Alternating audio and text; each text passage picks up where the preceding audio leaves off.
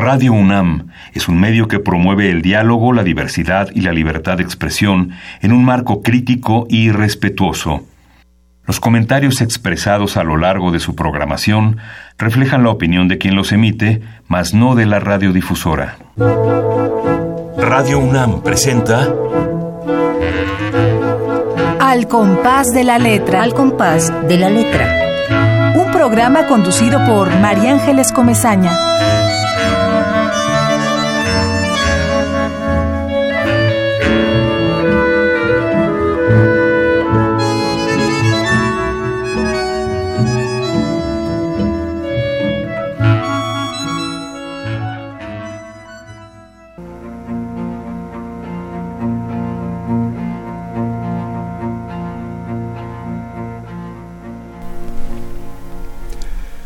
Anteojos. Un ojo sobre otro. La mirada inexistente sucede cuando tiene un armazón en clave de resonancia, velos de aumento que definen su rostro, agujeros sobre la superficie. Cierra los ojos, cubre con los párpados la resonancia anterior. Vestir es también bajar los párpados, cortinilla de cine silencioso, pantalla enrojecida de exterior. El párpado es un antes de la contaminación visual lentes de aumento para anticipar el tacto que se reconoce en el hemisferio izquierdo, mientras que el resto del cerebro es una guía de los latidos. Abre los ojos, desviste de la forma su mano, sus lunares escondidos ante tu vista cansada ojo que se escapa, como puntos de un braille que no lees. Aprenderás en su disposición el zodiaco de su planta, no será entonces necesario que uses extensiones en los ojos, telescopio será su nervadura.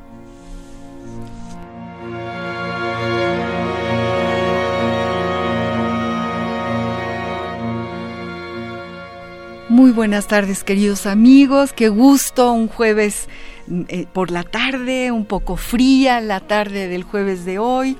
Todo noviembre nos está abriendo ventanas de frío y de muchas cosas muy interesantes que están pasando en este país, en este momento histórico. Y bueno, la poesía siempre presente, este espacio que Radio UNAM abre justamente para los poetas, para los creadores, eh, nos da el privilegio de poder presentar eh, la tarde de hoy a este joven poeta eh, que se llama Roberto Cruz Arzábal, a quien yo le agradezco mucho que haya aceptado esta invitación y que nos acaba de leer este, nos acabas de leer este bellísimo poema. Muchas gracias. Todo referido a, tu palabra, la palabra que seleccionas para, para que atraviese una hora de poesía en la tarde de hoy, que es la palabra, el verbo mirar. Así es mirar, pues muchas gracias Roberto por estar aquí. Queridos amigos, los saludo a todos los que ya sé que allá están y que ya me han llamado y te vamos a escuchar y vamos a escuchar al poeta que, que invites. Y bueno, eh, a cena queridísima, un beso y muchas gracias por escucharnos. A toda esa maravillosa familia, Nayeli, Francisco, Yuli, Luis, a Esther Valdés, a Ramiro Ruiz Dura, ojalá y nos esté escuchando, espero que sí, que nos llame para decirnos eh, todo lo que él piensa acerca de este poeta, esta creación poética que vamos a aprender y vamos a mirar la tarde de hoy. Y bueno, yo quiero agradecerle desde ahorita, porque si no luego se me va el tiempo y me regaña mi productora con toda la razón, quiero agradecerle mucho a José de Jesús Silva, que la tarde de hoy nos estará apoyando en los controles técnicos le agradezco muchísimo, como siempre, a Alejandro Guzmán, Alejandrito querido, gracias por estar aquí con nosotros, recibiendo las llamadas de todos los que nos, nos quieran llamar.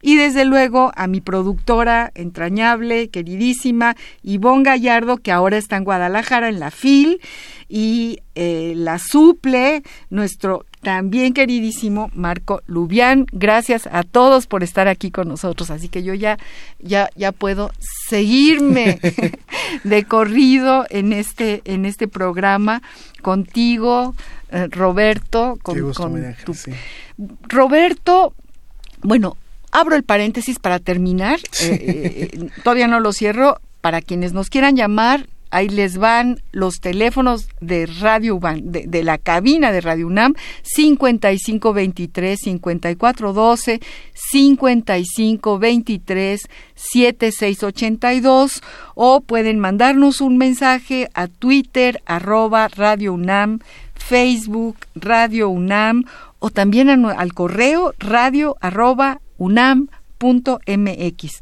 Todos saben, Pablo, Pablo López que está en Tlalpan, eh, que, que, para nosotros eh, es un privilegio enorme saber que escuchan este programa, que, que, van con nosotros en esta nave poética, que les interesa la poesía y que aquí se prende un duende entre los que escuchan y los que estamos en esta, en esta cabina. Sí, qué maravilla. es una maravilla la poesía. Sí, y las resonancias y la posibilidad de entrar en diálogo con, con las personas a través de pues de la escritura, de la palabra, de la voz, de todas estas posibilidades de, de seguir resonando y seguir mirando con, con los demás. Absolutamente. Y tu palabra mirar eh, me, me, pareció el, el, gran verbo y cuando te, ya te lo decía hace un momentito antes de que entráramos a la cabina, cuando leo tus poemas, me doy cuenta que tus poemas tienen ojos. Sí.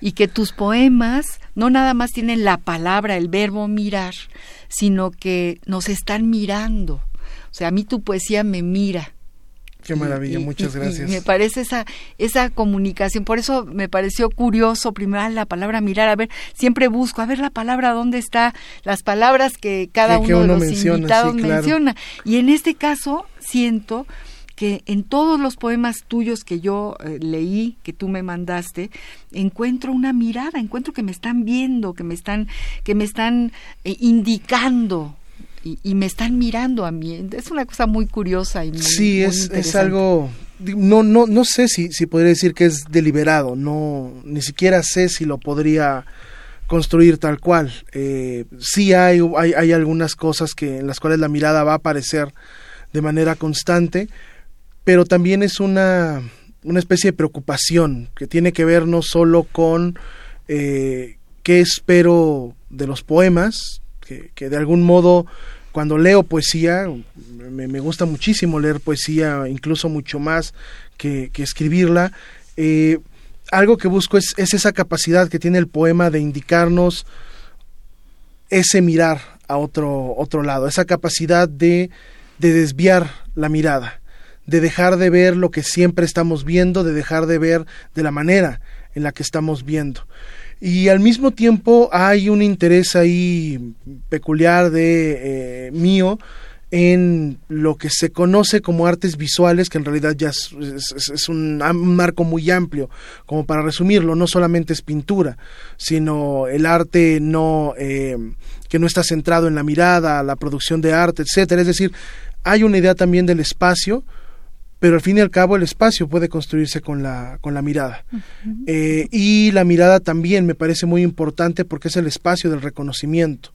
Cuando uno puede ver a alguien directamente es porque hay una capacidad de entablar un diálogo. Absolutamente. Y, creo que eso es, que eso es importante. Más allá de, de qué tanto se presente o no en, en, en lo que escribo, me interesa esa idea de la, de, la estética y de la escritura como una forma de, de mirar.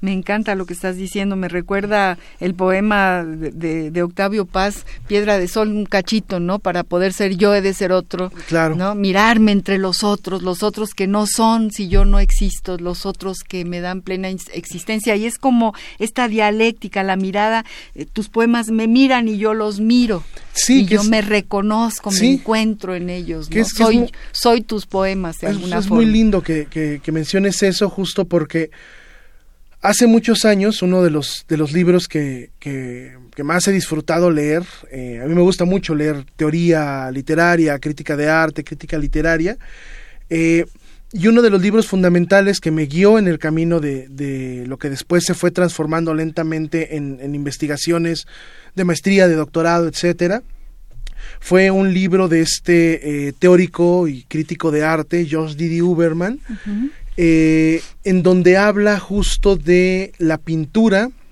El libro se llama La pintura encarnada. eh, y es una historia de cómo se fue construyendo el deseo de que la pintura fuera carne, el deseo de que la pintura fuera cuerpo y que nace justo en la, en la mirada.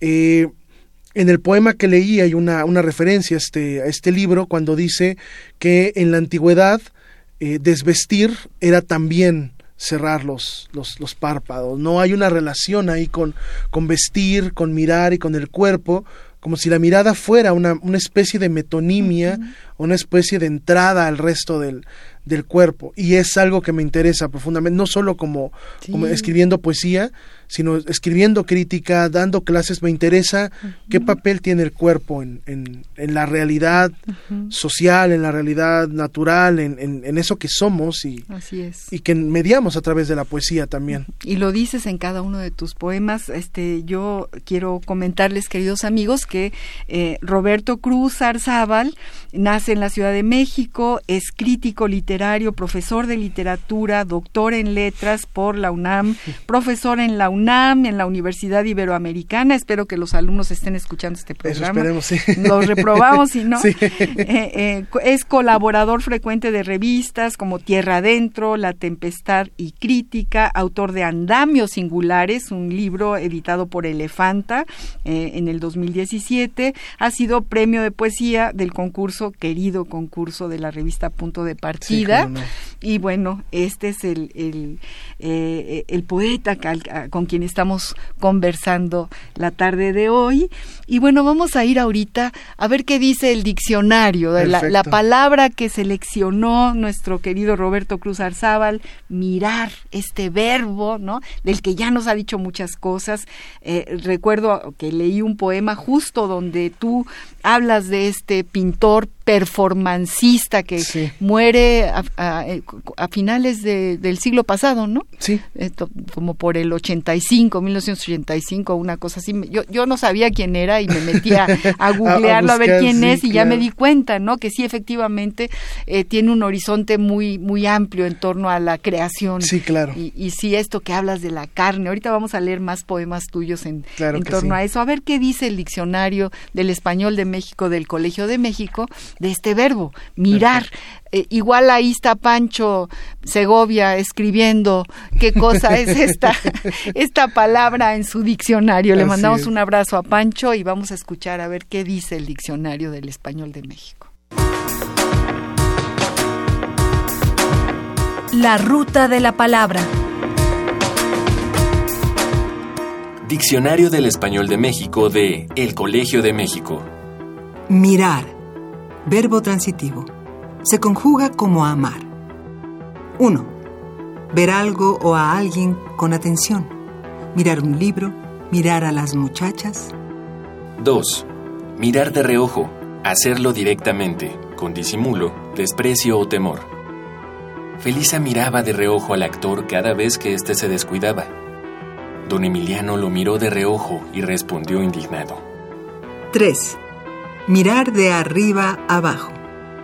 Examinar algo o a alguien con la vista y completamente, en particular cuando se muestra desaprobación o desprecio. Mi abuelo lo miró de arriba abajo porque no traía corbata. 4. Mirar algo o alguien, cuidarlo y protegerlo. Su tía miró por ellos desde que quedaron huérfanos. 5. Mirar con buenos o malos ojos sentir simpatía o antipatía por algo o alguien. La suegra la mira con buenos ojos. 6. Estar alguien o ser algo de mírame y no me toques. Estar alguien muy débil o muy sensible. Ser algo muy frágil. Este jarrón es de mírame y no me toques. La ruta de la palabra. De mírame y no me toques. Sí, que, además es esta cosa que creo que está presente en muchas culturas de el poder de la mirada, que, era una de las primeras definiciones que escuchábamos, no mirar eh, con detenimiento, con atención, implica sí reconocer, dar atención a aquel a, que estamos, a quien estamos viendo, pero también puede implicar un juicio.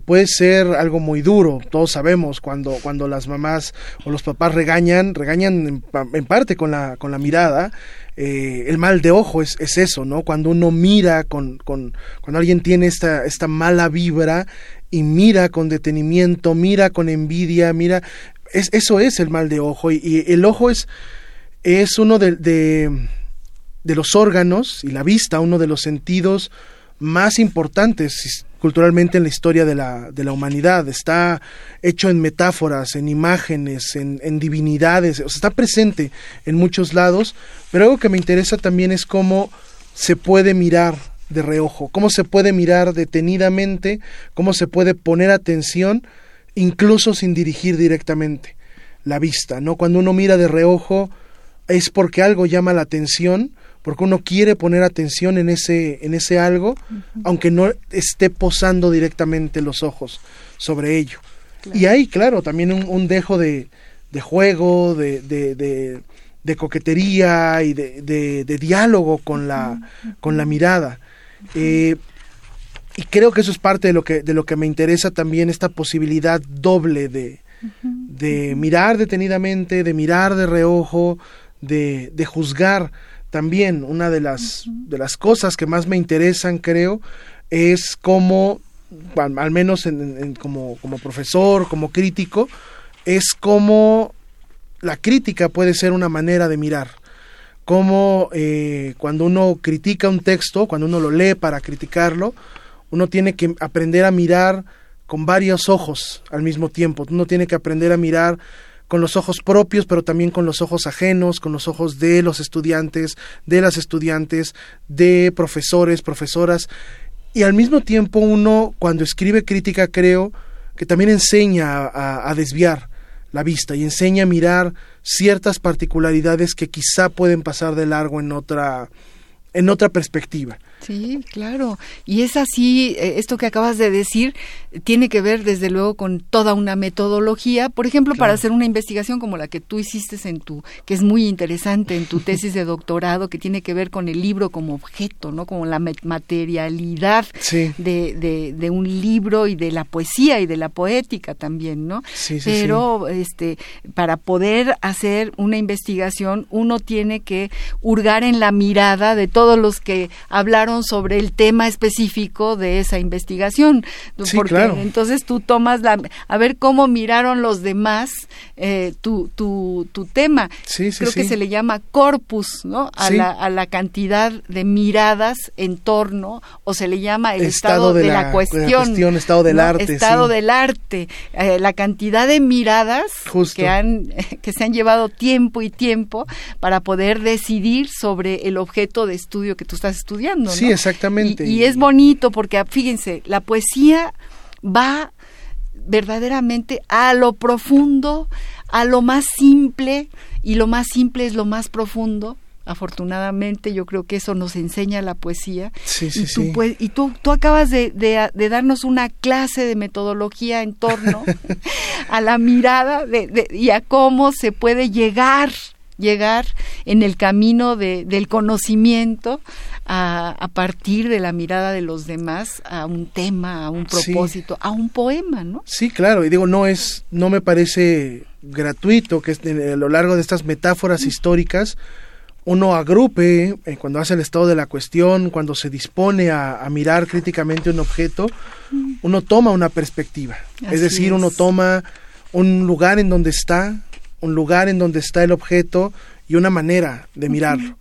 Y al final esa, esa idea de la, de la perspectiva tiene que ver simultáneamente con dónde está aquello que está siendo observado, que está siendo mirado, y dónde está el que está, que está mirando. Claro, Uno, no, no, puede evitar esa, esa dialéctica, como, como decías, ¿no? que es maravilloso como uno observa y al mismo tiempo tiene que, ser observado de vuelta, uno lo quiera o no, o sea, no, no hay una posibilidad de, eh, de desaparecer a la vista. Eh, incluso en, en, la, en, los sistemas de vigilancia más, eh, más sofisticados, el panóptico, esta idea de, de este filósofo Michel Foucault, la vigilancia con cámaras, etcétera, pues lo que hacen las, las, las cámaras de vigilancia es hacerse presentes para saber que estamos siendo observados. Claro. Y ese hacerse claro. presentes es también reconocer cómo normamos nuestra conducta a partir de este ser mirado, ¿no? Que esto es fascinante también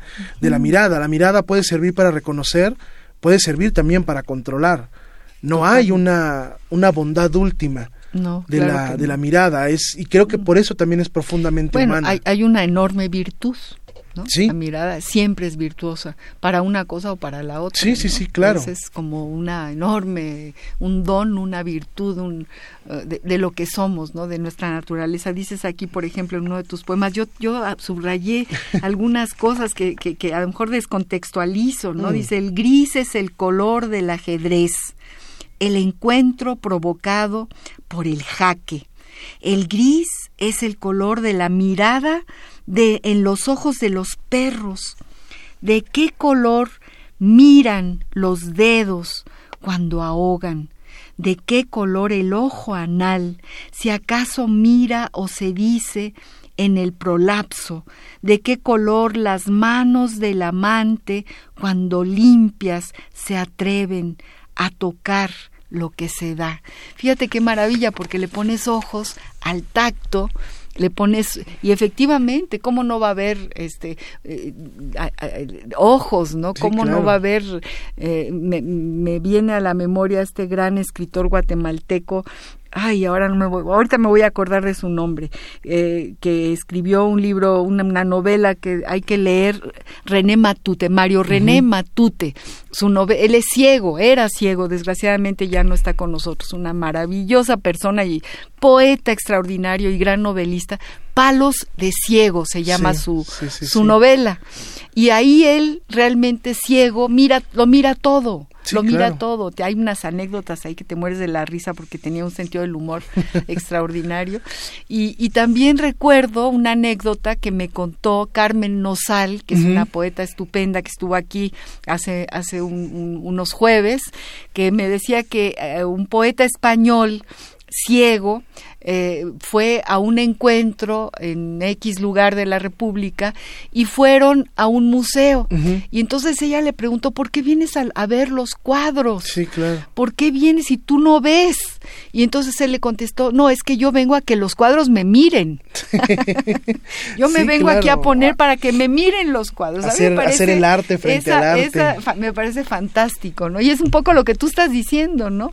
En los dedos hay ojos, ¿no? En, en Sí, el hay- tacto hay una mirada. hay una manera de, de reconocer. Digo, al final, eh, eh, los, los ciegos y, y las personas con debilidad visual leen con los ojos, leen este sistema de escritura maravilloso que es, que es el braille, que significa eso, no leer esa posibilidad de la escritura que siga siendo, que es espacial, al, al final la, la escritura, pero que también siga siendo a su modo visual, que siga comunicando. Eh, y algo también que es, que es interesantísimo de las metáforas, digo, nada, creo que pocas cosas en, en- en- como humanidad en cada uno de los lenguajes nos explican tanto como nuestras metáforas del, del mundo, ¿no? Cómo conectamos cosas a partir de lo que no sabemos para hablar de lo que no, de lo que no sabemos. Eh, estamos llenos de ojos, el cuerpo está lleno de ojos, siempre vamos a tener metáforas de ojos, desde las más sublimes hasta las más escatológicas, hasta las más carnales, hasta las más eh, mundanas. El- este libro divertidísimo y maravilloso de, de Quevedo, Las aventuras del ojo del culo, o sea, Ay, por, fantástico. ¿por qué esta idea, no? De el culo es un ojo, hay ojos en los pies, hay ojos en las manos, estamos llenos de, de, de ojos porque sentimos esa, esa mirada también encima de, de nosotros y queremos que los objetos nos devuelvan la mirada, eh, queremos reconocer la cara en los objetos y lo primero que hacemos al buscarle cara a los objetos es buscarle ojos, Así es. porque hay ahí es, una, una dimensión humana en, es. en eso. Queridos amigos, estamos platicando un tema muy interesante, muy emocionante con Roberto Cruz Arzábal. Acuérdense, nuestros teléfonos en cabina para todo lo que le quieran preguntar a, este poeta que está hoy aquí con nosotros son el 55 23 54 12, 55 23 76 82 Twitter arroba Radio UNAM, Facebook Radio UNAM o el correo radio arroba unam.mx y allá enfrente de mí está mi querido Alejandrito Guzmán, esperando a escribir todo lo que ustedes le, le, digan y, lo llamen. Y bueno, eh, nos gustaría mucho que nos leyeras más poesía, eh, Roberto, en torno a todo esto que estamos eh, deseando ver cómo se cristaliza en, en la enorme síntesis y la mirada única y extraordinaria de un poema. Eh, voy a leer este de que está en este libro que, publicó la editorial Elefanta el, año pasado, que se llama Andamios eh, Singulares. Eh, el poema se llama Pinkerton. El sol fue destello de la arena y sus ojos forma de la espada. Cada puerto fue una piedra en el zapato. Cada buque que volvía el sol en la frente sudorosa. Y si no vuelve, señora, volverá, te lo prometo. Lo veremos asomarse pausado, caminar como el verdugo hacia la horca. Lo sé, lo he visto en sueños diurnos tomado de mi mano, como el niño que busca en los parques la visión del Padre y en la nieve. Volverá, te lo prometo, lo veremos llegar entre la gente, su rostro de cebada en la pradera dirá nuestro nombre como eco que resuena en las islas y en las plazas. Sus ojos al verme serán mar. Cuando amanezca, nuestro hijo y nuestra casa no serán cavernas sino reposo de la sombra, volverá también acompañado, lento como un puño, como la digestión. Ah, qué poema tan maravilloso, qué poema tan maravilloso. Muchas gracias. No, bueno, y eh, qué bonito libro además, ¿no? qué, bellos libros, qué, qué, qué, buen diseño. Los libros también son acariciables los libros, no. Es algo muy singular tenerlos, tenerlos en la, en la mano, me encantó. Sí, sí, sí, y utilizarlos además, ¿no? Eh, tenerlos y, y, doblarlos y, rayarlos y y saber reconocer eso eso que está en los libros y que que nos recuerda también nuestro propio cuerpo como, como personas que están leyendo un, libro. Claro. Como ese, ese cuerpo que se ofrece y que en su contacto nos permite dialogar, nos permite también mirar de otra, de otra manera. Tu tesis de doctorado te, tenía, tiene que ver con lo híbrido, ¿no? Con, cuéntanos un poco cómo te, te, por qué te metes a ese tema, y la materialidad eh, de la poesía, ¿no? De la literatura. Veo que tienes incluso, bueno, ya vi la cantidad de, de autores que analizas, a Miriam Moscona, por ejemplo, ¿no? que también ha estado por aquí. En fin, cuéntanos algo de, de ese tema y de, ese, de, esa, de esa tesis. Pues es, es una investigación que, que intentaba hacer una especie de estado del arte, por llamarlo de algún modo, de cierta poesía experimental contemporánea, cierta poesía, empezó siendo solamente de poesía mexicana y después el corpus terminó abriéndose a textos literarios que difícilmente podríamos encasillar dentro de solamente poesía, solamente narrativa. Justo me interesaban esos textos que eran, que eran extraños, que se ofrecían eh, ambiguos y que en esa ambigüedad tenían una posibilidad de decir distinto. Lo que trabajé en la, en la tesis fue un intento justo por hacer un mapa de, de qué manera estos libros trabajaban con un problema acuciante de la, de la contemporaneidad, que es cuál es la función del lenguaje, cuál es la función de la poesía y de la escritura literaria en estos tiempos en, la, en los que el capitalismo, el sistema, los totalitarismos se producen con lenguaje. Claro. ¿qué, postura puede tomar la, escritura literaria? Y una de mis ideas era que la escritura literaria se plantaba frente a este lenguaje con las herramientas de la corporalidad, por un lado, y las herramientas de la materialidad. De qué manera trabajar con la materia del, del, del texto, las páginas, las imágenes, la tinta, los colores, la disposición del libro, eh, las borraduras, las reimpresiones, todas estas posibilidades de la materialidad, cómo ofrecían una serie de respuestas ante la manera en la que vivimos en el mundo contemporáneo. Cuando sentimos que el lenguaje se nos escapa, esta, este tipo de obras nos regresan al lenguaje, pero no por el lenguaje mismo, sino a través del cuerpo. Y eso y a mí me parece de un alto valor pues no solamente artístico, sino también político, es una declaración de principios estéticos. Eso. Tú, tienes, tienes mucha preocupación en torno a, a, los planteamientos neoliberales políticos y a cómo se reflejan y, y cómo, se, cómo responden en realidad a, Exactamente. valga la redundancia, cómo responden a la realidad sí, cada uno de los textos. Es bien interesante. Son como un termómetro Exactamente. del momento histórico y se, se, y, sí y no y no y, transgreden no son transgresores en la, en la exactamente nos enseñan formas distintas de, de, pensar de escribir de hablar de enunciar de, de, materializar el cuerpo eh, de hacerlo presente en estos en estos tiempos en los que parece que el cuerpo está ahí pero en realidad siempre se, se escapa no basta ver las noticias para ver cómo el cuerpo siempre está en su calidad más vulnerable, en su calidad más,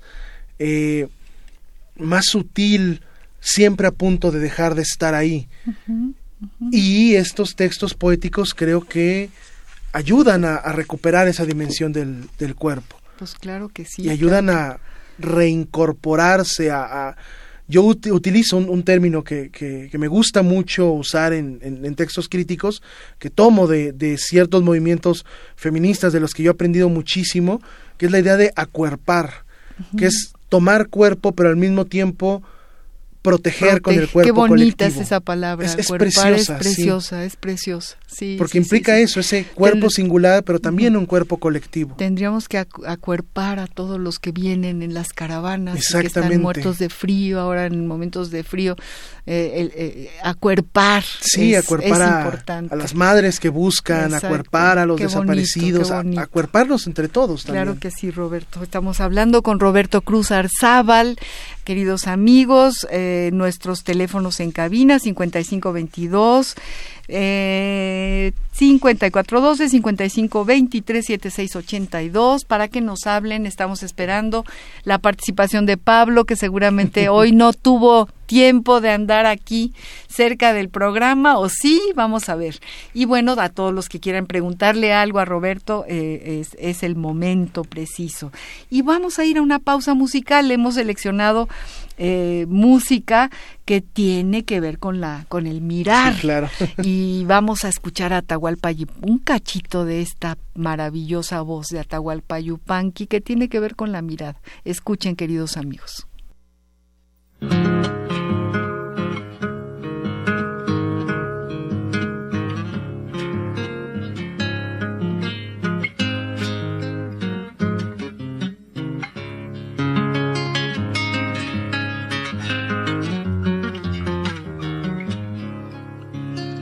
Para el que mira sin ver, la tierra es tierra nomás.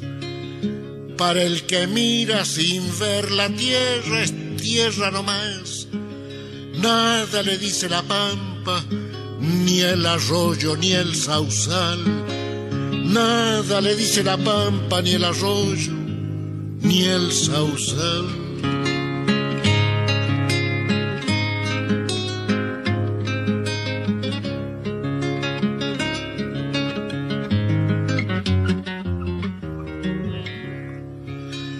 Pero la pampa es guitarra que tiene un hondo cantar. Pero la pampa es guitarra que tiene un hondo cantar.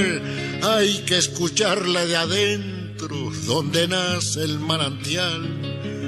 Hay que escucharla de adentro, donde nace el manantial.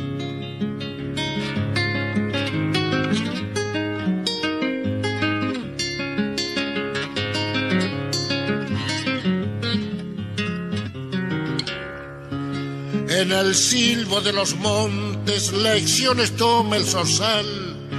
En el silbo de los montes lecciones toma el zorzal. El cardo es como un pañuelo, dice adiós y no se va.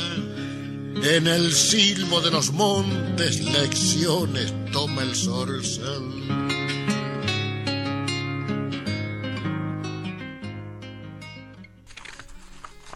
Bueno, pues estamos escuchando esta enorme voz de Atahualpa Yupanqui para el que mira sin ver y estamos hablando con Roberto Cruz eh, sobre su poesía, sobre justo cómo la poesía de Roberto nos mira, de veras, de veras nos mira, es, es como, es algo mágico, es algo que uno, uno no, entra a buscar, ¿no? Pero, pero se encuentra con colores, con pliegues, con, con carnosidades, con materialidad, efectivamente, es tierra tierra, es, se toca, y aquí hay, hay una una, una también una, un tacto eh, en, las palabras, ¿no? El otro sentido que me, que me interesa particularmente, lo, lo, táctil, que es también, pues también una de las primeras entradas del cuerpo a, a sí mismo, a, a, los otros, a, esa posibilidad de, de reconocimiento, ¿no? De eh, la posibilidad de, de dialogar y de consensuar el encuentro, el tacto, darse la mano, hablarse, verse, es, es, esa posibilidad. Aquí dices, por ejemplo, dices, la mirada, juego de marcos ascendentes. Los nombres de las calles son archivo. Toco tu mano con mi ortiga que te enciende. No tengo huellas, sino espinas. A glitch Isa glitch, Isa glitch, Isa glitch, y la sombra que traza la cartografía, irreconocible tránsito, el mapa que simulan ser tus dedos en mi cuerpo otra vez, ¿no? Sí. Esto es, es, es eh, también eh, esta parte tuya de, de, cartógrafo en tu poesía, sí, de, de, dibujar mapas de, sí Sí, sí, sí, que es, que es un intento también por, por conectar cosas y por, por leer en el poema.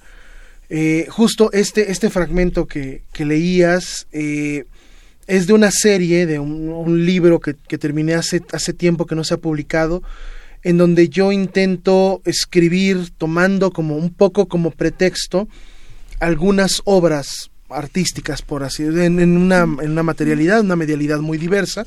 Y justo este, este poema, eh, la obra que, que, le da pretexto, que lo precede, por así decirlo, es una obra muy interesante y es, es un poco, puede ayudar a explicar ciertas metonimias, ciertas repeticiones del, del propio poema. Eh, es una obra que se llama eh, Read by Touch, leer con el, con, con, el tacto, de un artista que se llama Kui Fei, y la obra consiste en una hoja en la que, mediante espinas de, de rosa, escribe sobre la hoja en el eh, lenguaje, en escritura braille. braille ah, Entonces es muy interesante porque claro, una escritura braille hecha con espinas es una escritura ilegible, pero al mismo tiempo es una escritura ofensiva, es una escritura de algún modo agresiva como, o, que o responsiva, como la, la, espina de la rosa. Eh, y es esta idea de, de, leer y no leer y de cómo en el contacto siempre hay, sí, una generosidad, pero también hay un pequeño acto de invasión. y, y eso está presente y es más que evitarlo, más que pasarlo por el olvido, creo que es importante nombrarlo, decir que eso está ahí y, pensar en comunidad qué hacemos con eso, qué hacemos con la posibilidad del tacto, con la posibilidad de la mirada, del arte, de la escritura, de lo que no puede ser dicho, de lo que está en los límites de todo, de todo eso. Como siento que es como una metáfora del dolor, podría ser. Sí, claro, que es, que es, esa es una de las grandes paradojas, ¿no? El dolor como aquello que nos incomoda, que nos molesta, pero que al mismo tiempo es un mecanismo de defensa con el cual el cuerpo nos avisa que algo no está funcionando. Entonces sentir dolor es es estar presente también en uno mismo y al mismo tiempo es no querer estar presente en uno mismo, no es vivir en ese en ese límite, en esa en esa posibilidad tensa de, de, de la vida. Ahí me acuerdo, por ejemplo, un libro maravilloso de esta escritora brillante que fue María Luisa Puga, el último libro, Diario del Dolor, en donde escribe toda su experiencia con la con la con la artritis, que es. fascinante por por eso, cómo le da un cuerpo al dolor, el dolor tiene cuerpo, ella tiene cuerpo, pero eso es lo que los comunica y eso es lo que los hace constantemente estar uno en el otro como una pareja que se acompaña. Qué maravilla, y eso a través de la literatura, por eso la literatura Sí, es claro. curandera, es sanadora, es importante, y la poesía más, ¿no? la, la poesía, eh, fíjense lo que dice un, un texto sobre este poeta, sobre Roberto Cruz Arzábal, dice, esto ya se sabe, pero conviene recordarlo.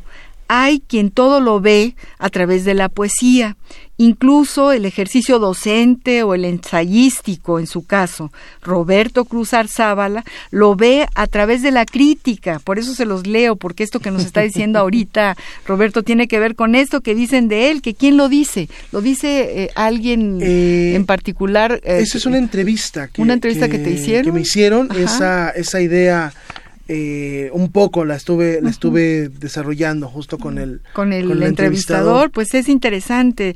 Bueno, todo lo ve a través de la crítica, como la práctica fundamental de lo que hace su poesía. También puede leerse como un ejercicio crítico, las referencias a otros textos, verbales y no verbales, la forma de pensar acerca de los diversos modos de la percepción, etcétera. Algo que intenta con frecuencia es escribir para la página sin perder el ritmo sonoro.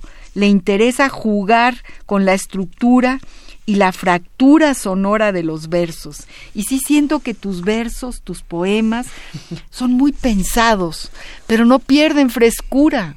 Es decir, Gracias. tú tienes la, en tu tintero la, la frescura ahí está y piensas y organizas y eres un arquitecto quizá de cada uno de tus versos porque están perfectamente bien escritos y, y porque además nos llevas a, a atmósferas eh, muy insólitas, muy, muy inesperadas. De pronto caemos en, en un pozo o, o salimos de él, ¿no? Y, y- y creo que, que, que esa es una enorme virtud, es una poesía distinta a la que hemos leído. Muchas gracias. Eh, eso, justo eso, eso que leías, eh, la idea de la crítica viene en una entrevista, pero ese es un texto que escribió para, para la antología justo de, de esta editorial en línea Vallejo and Company, que escribió un, un apreciado colega, profesor, investigador también y poeta, Iván Méndez. Eh, y es, es, es una idea que, que me interesa particularmente. Por un lado, lo que dice de tratar de jugar con el, con el ritmo. Yo creo que la poesía es, es sobre todo ese trabajo con el, con el ritmo, quizá no necesariamente con el sonido, pero sí con el ritmo como, como repetición, como forma, como, como elemento que organiza otros elementos. Y eh, por otro lado, la idea de la, de la crítica.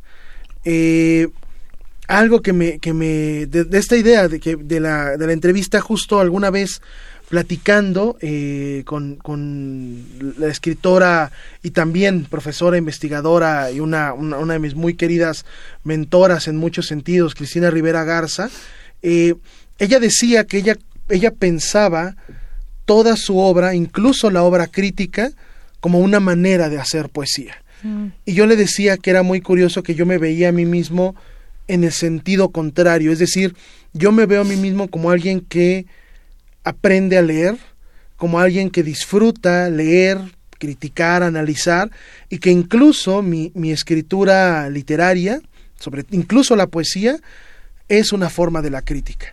O sea, para mí la poesía, las referencias a otros textos, las referencias a otros poetas, a, a imágenes, etcétera, son una forma de leer los textos. Me interesa esa, es, ese desplazamiento de la crítica que aunque tome la forma de un poema, está intentando hacer algo con, con, con las otras cosas, con los otros referentes, está intentando leer las cosas. Claro, la poesía es un arma cargada de futuro. Sí, sí, sí.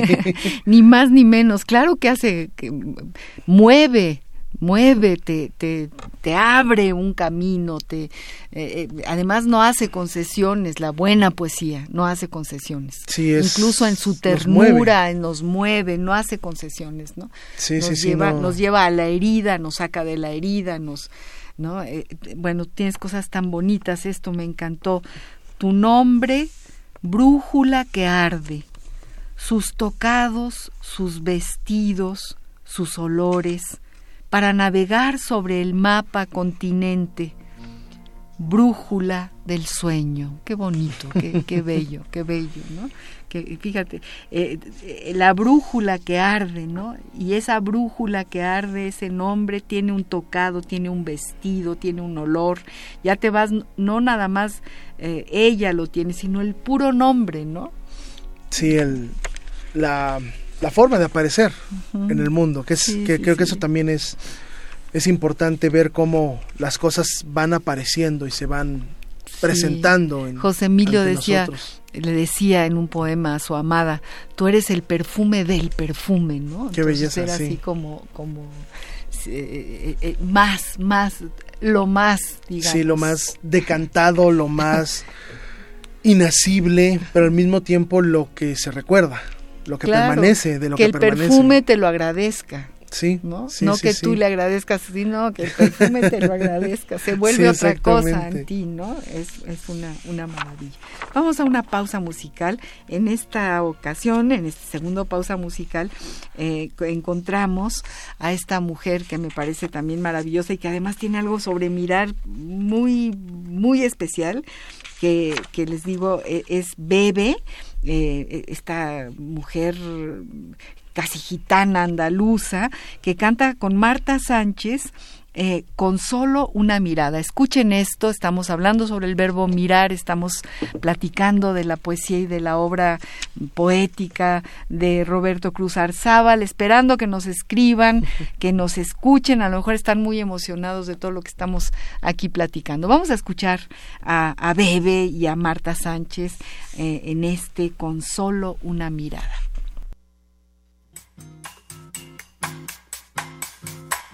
Con solo una mirada, con solo una palabra. Me puedes aliviar, me puedes destrozar, me puedes convencer. Con solo una llamada, aún de madrugada, me puedes derretir, me puedes convertir en lo que quieras tú.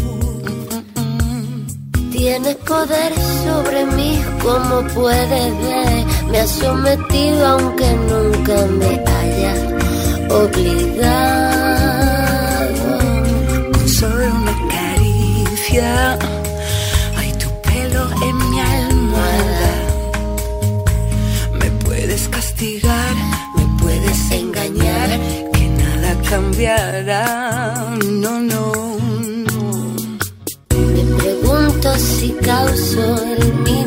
Mismo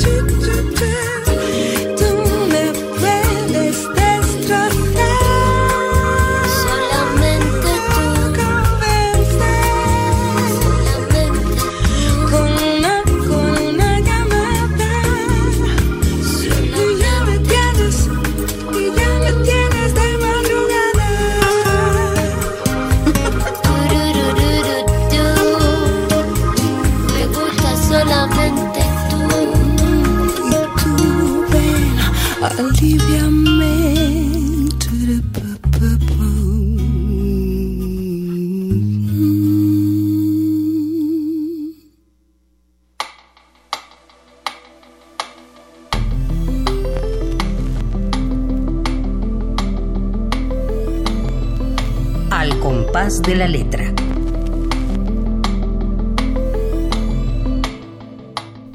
Ya estamos de regreso después de oír esta especie de jazz y esta, esta voz este, rasposa y que, cantadito, sí. que platica, que cuenta, ¿no? que se va hacia el fondo de Bebe y en, y en este caso acompañada con la gran cantante Marta Sánchez con solo una mirada. Queridos amigos, estamos ya muy cerquita de que se termine el programa y ya tenemos el regalo, el regalo de Pablo López. Gracias, gracias, gracias Pablo, de verdad. Vamos a leer lo que te dice porque está dedicado a Roberto Cruz Arzábal, que es nuestro invitado de hoy. Dice así Pablo López de Tlalpan, dice, quiero escuchar sus risas para que la alegría de sus corazones sea la mía, para que sus sueños dorados renueven mis bríos, mi alegría de vivir. No dejen de sonreír para que su corazón no deje de latir. Cada sonrisa perdida es un pedazo de su alma que ya no estará. La sonrisa es una ventana abierta al mundo donde la mirada de todos encuentra cobijo en su seno para que la alegría sea el tenor de nuestros pasos que la sonrisa encuentre el sendero para iluminar tu rostro de belleza, mientras los tambores de nuestros corazones tocan la marcha de la vida. El corazón desolado vuelve a vivir al percibir las fragancias de una sonrisa sincera. Son las páginas blancas en la historia del hombre, dedicado a Roberto Ruiz. qué amable, muchas gracias. Gracias, Pablo. Qué texto siempre nos manda. Son, son nuestros regalos. Y bueno, Ramiro Ruiz está ahí del otro lado escuchando. Gran poeta español, espléndido poeta. Que además estamos a punto de estrenar un nuevo libro que tenemos que presentar aquí, Ramiro. Tenemos que presentarlo. Dice, como todos los jueves, la poesía entró a mi coche al compás de la palabra. Muchas gracias. Qué maravilla. Gracias, Ramiro, queridísimo.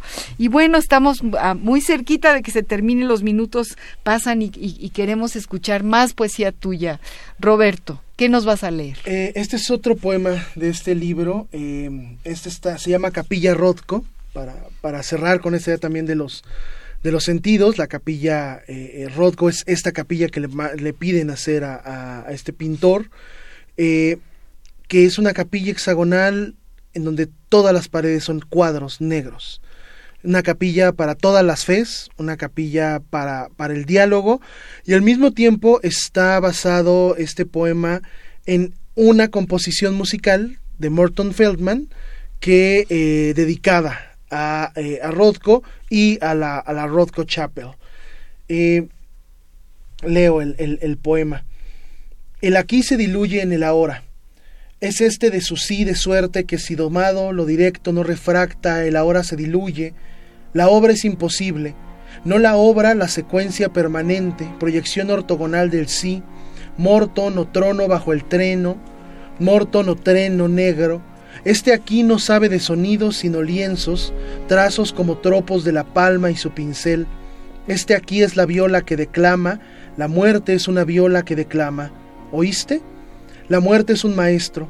Este ahora que sucede la voz que te rodea o lienzo de la sombra en medio de la sala, no un orador, sino un oyente. Dios se desvanece en el aplauso que mira el color desvanecerse. Este aquí que se repite en el ahora, hic et nunc, este ahora congelado entre el sonido, este aquí de eternidad en ocho partes, disturbio de la viola y de la voz. Invocación del lienzo, el trazo es una ruta en la mirada del observador que se disuelve entre el sonido, sinestesia en medio de su sí, mientras murmura una plegaria en una lengua inexistente, el color será su testamento. ¡Ay, qué, capilla! Nos ponemos a rezarle a todos los dioses del universo a partir de tu poesía. Muchas gracias, María. Ay, qué, muchas gracias, Roberto. De verdad, muchas gracias por llevarnos ahí a tu a tu secreto. ese eh, espacio. Es un secreto a voces, a voces de poemas, a voces de poesía, lleno de miradas, lleno de profundidades, de paisajes, de atmósferas, que de verdad nos, nos encanta conocer y reconocer. y sobre todo, como siempre decimos, la poesía nos lleva a nosotros, nos, nos hace... Eh, no hace falta que la entendamos, es decir, hay, hay un eco, hay una musicalidad que permea en la piel. Sí, así como los ojos están en los dedos y cada una de las partes de nuestro cuerpo tiene ojos, que tú lo acabas de decir, y tiene una mirada, eh, también eh, la, la, poesía llega a esas partes, ¿no? Llega a esas partes de nuestra propia vida para decirnos eso, que está, está, latiendo la vida dentro de nosotros, cada una de las palabras es una mirada a nosotros. Es, sí, y, una manera de mirar. Y una manera de mirar. Y de de ser mirados y de reconocernos. Exactamente. En la mirada. Y de reconocernos en la mirada. Muchas gracias, Roberto muchas Cruz gracias, Arzábal. qué gusto. Y muchas gracias allá a todos aquellos que ya les agradecí desde el principio, pero que les mando abrazos y les agradezco que estén aquí con nosotros. Y a todos nuestros radioescuchas, Ramiro, eh, Azucena, eh, Esther, a todos nuestros radioescuchas, un abrazo muy grande y hasta el próximo jueves al compás de la letra. Radio UNAM presentó Al compás de la letra. Al compás de la letra. Un programa conducido por María Ángeles Comezaña.